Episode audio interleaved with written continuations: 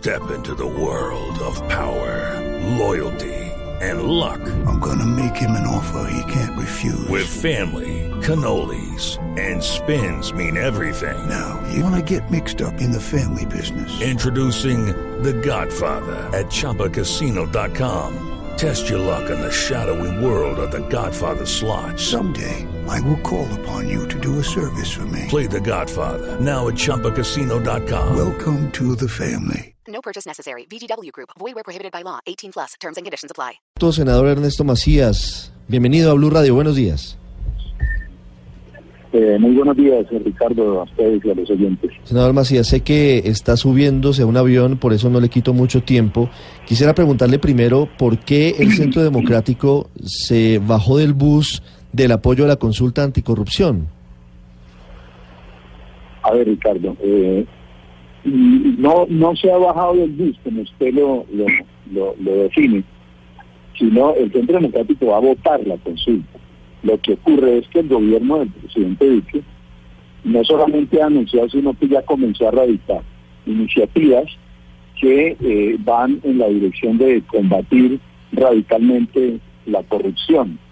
Nosotros desde que se aprobó la, la consulta en el trámite en el Congreso, lo advertimos, dijimos que eh, esta consulta en la mayor parte de los puntos ya están definidos en la ley y en la Constitución y que no no era la consulta que necesitaba el país. Sin embargo, advertimos desde de, aquella oportunidad que la íbamos a, a votar, la íbamos a apoyar y esa posición se mantiene. Nosotros vamos a votar la consulta. Sí. Sin embargo, estamos muy concentrados en, en, en apoyar la, la decisión, de, las iniciativas del gobierno del presidente Duque que van en esa dirección de combatir la corrupción y que van mucho más al fondo de los temas que se plantean en la consulta. Sí. De tal manera que esa es la situación. Es Pero, decir, senador, van a, resumen, cuando usted dice vamos a votar la pero- consulta, es van a salir en bancada los eh, congresistas del Centro Democrático a hacer campaña por la consulta. a pedirle a nuestra militancia que la vote. Ujú. Es que eh, una cosa es, es salir a hacer una campaña como la quieren algunos, que, que entre otras, hoy nos hacen críticas a nosotros por la forma como estamos planteando, que la vamos a apoyar y la vamos a votar, y otras lo que han hecho, quienes han impulsado esa consulta, que la han tomado como una bandera política. Hombre, yo pienso que no hay colombiano Sí. que no apoye una consulta anticorrupción. Eh, no hay colombiano que se niegue a ello. Lo que pasa es que eh, la han tomado desde hace mucho rato como una bandera política y como un punto de honor y, y si y si se llega a decir pues cualquier cosa que, que no les guste, entonces eh, se plantea eh, una batalla Sí. pues política frente a esto. Sí, sí. Yo veo las cosas distintas y, y nosotros, yo les repito, la conclusión nuestra es que la vamos a votar, y yo les voy a pedirle a nuestra militancia que lo haga, pero esa consulta no resuelve eh, los temas de fondo de la corrupción que sí les va a plantear y les está planteando ya el presidente de la República con iniciativas en el Congreso que, que, que tienen que, que van en esa dirección. Senador, pero hubo un acuerdo en su momento de ustedes, particularmente de la senadora Paloma Valencia en nombre de la bancada del Centro Democrático, con Claudia López y Angélica Lozano, pidiéndoles que aplazaran la fecha de la consulta para después de las elecciones presidenciales con el compromiso de que ustedes la iban a respaldar abiertamente, no con timidez, no diciendo, pues yo simplemente la voto, pero ya me parece insuficiente. En su momento la destacaron y la valoraron. Hoy se están desdiciendo de eso. Perdónenme, ¿qué diferencia hay entre decir apoyar o decir votar?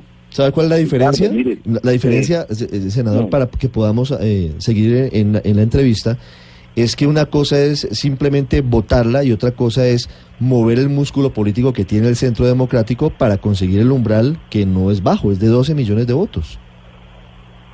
Es que mover es lo que llama usted el músculo eh, electoral del partido, es decirle a nuestra militancia que lo haga. Perdónenme, no es que nos quieren ver pues, en una tarima, gritando y diciendo, no, esto, esto es serio y, y- el país necesita medidas, aún las poquitas que tiene esa consulta las necesita, pero muchas más. Esa consulta se quedó por el afán de convertirla en una bandera política, no incluyeron puntos fundamentales de, de anticorrupción que deben estar. Sin embargo, la conclusión nuestra es esta. Es decir, se ha armado una, una, una tempestad en un vaso de agua. Pero el simple hecho que decimos, hombre, vienen unas, unos proyectos, unas iniciativas legislativas contra la corrupción y vamos a, a concentrarnos y a apoyarlas en el Congreso para que salgan adelante. Pero nunca hemos dicho es que no vamos a votar, vamos a pedirle a nuestra militancia que no vote la consulta. Mire que cada vez que se habla de la consulta se arma ruido, un ruido como el que han armado hoy, ruidos políticos. Eso confirma una vez más que el tema de la consulta es una bandera política, a que en eso la convirtieron y, y entonces cualquier cosa que se diga que no le guste, perdónenme, lo digo de esa manera con todo respeto, a las señoras que, que la impulsan, entonces se vuelve un escándalo político y, y todo lo que han hecho alrededor de esto. Yo sigo sin entender y discúlpeme, tal vez estoy dormido todavía, senador Macías, pero en el video que reveló Noticias 1 esta semana, yo escuché al expresidente Álvaro Uribe, al jefe de su bancada, diciendo que siquiera el presidente Duque se había bajado de apoyar la consulta anticorrupción. No, no, no, no, no, nunca lo dijo él. Y ahí hay un video que, tiene una interpretación y él lo que dijo, no mencionó, porque está por encima porque la- las, las iniciativas legislativas. Es decir, no mencionar no es que de hecho siquiera se bajó o siquiera se echó para atrás, eso no es cierto. De manera que... ¿Qué dijo, exacta, qué, que qué dijo exactamente? ¿Qué dijo exactamente el senador Uribe? No, que no, me- que no mencionó el tema. No, sí lo mencionó, claro que lo la- mencionó. No, que Uribe dijo que Eh, no el- había El mencionado. presidente Duque lo que habló fue de las iniciativas legislativas que presentaría Sí. para combatir la corrupción. Sí. Y él ha venido hablando de unos temas muy concretos sobre el tema de la corrupción que no están en esa consulta.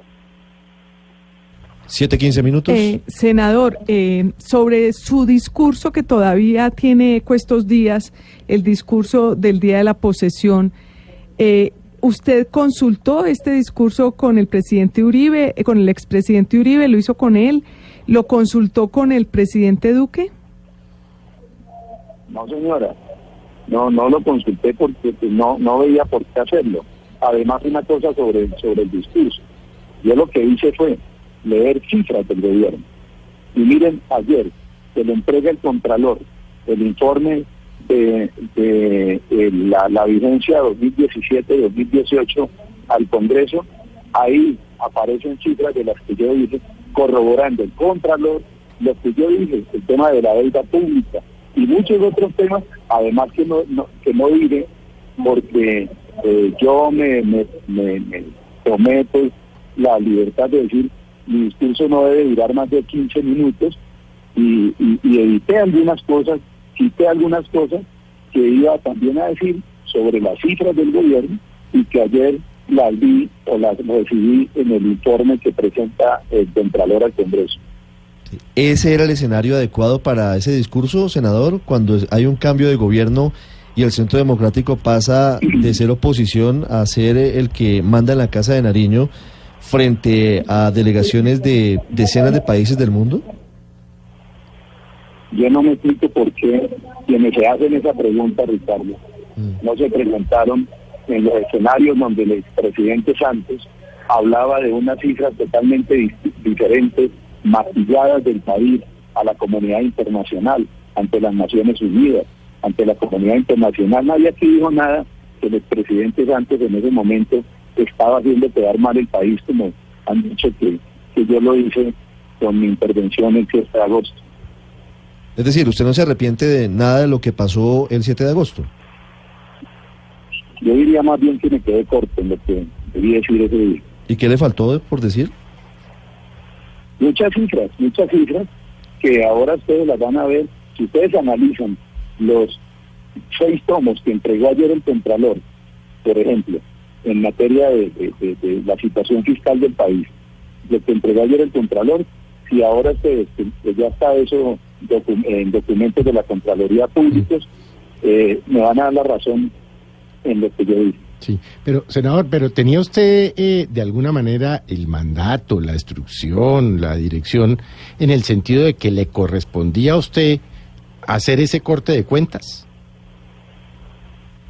Yo digo una cosa, alguien tiene que decir la verdad en este país. ¿Por qué tenía que yo salir a decir eh, o, o a tapar una verdad de, de la situación del país, a los colombianos, a la, comunidad internacional inclusive? Hay que decir la verdad de la situación que tiene el país. ¿Por qué tenemos que ocultar? ¿Por qué nos acostumbramos a eso? ¿Qué, qué pena con los, con los visitantes? No, hay que contar lo que, lo que somos, lo que estamos, lo que vivimos, la situación real del país. Aquí no se debe esconder nada. Senador Macías, una pregunta final. ¿Lo regañó la vicepresidenta Marta Lucía Ramírez por el discurso? Eso no fue cierto. Eso no fue cierto. Mire que todos se lo inventan. O que, o que publiquen el audio de lo que ella me dijo. Ahí simplemente nos saludamos. Y me dijo que estaba a disposición para ayudar en el Congreso a sacar las iniciativas adelante. De, de mi discurso no se mencionó absolutamente nada. Además, ella no tendría por qué regañar a, a algún congresista, y menos al presidente del Congreso. Sí, es que mm, mirando lo que dice, aparentemente la doctora Ramírez dice, ese discurso tuyo lo dice dos veces, ¿estaba diciendo otra cosa?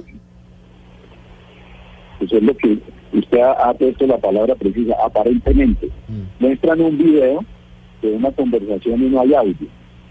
A mí me gustaría que le preguntaran a ellos, que son temas menores. Aquí, aquí nos ocupamos de eso mucho.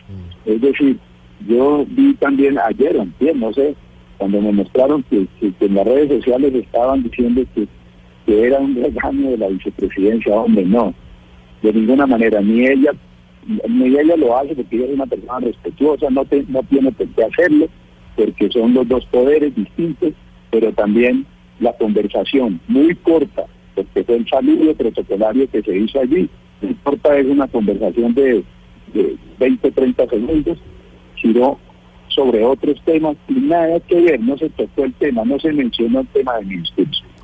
Senador Macías, eh, la próxima semana ya se elige el Contralor General. El Centro Democrático, el candidato del Centro Democrático es José Félix Laforí. No, Centro Democrático como partido no tiene candidato. Además, una cosa, el proceso se viene adelantando tal como se planteó en la ley. Es que decir, ya ayer me entiendo que publicaron la lista de eh, los aspirantes que superaron el puntaje que establecido en, en Pero senador, ¿por qué dice que no tiene candidatos? Si José Félix Laforí es del partido, digamos, de todos estos candidatos que pasaron, pues el más cercano al Centro Democrático sería José Félix Laforí, ¿o me equivoco? Miren, a mí me han dicho, y créanme usted que no conozco toda la lista, porque además entiendo que la lista que finalmente publica la universidad es más de 30 o 40 personas.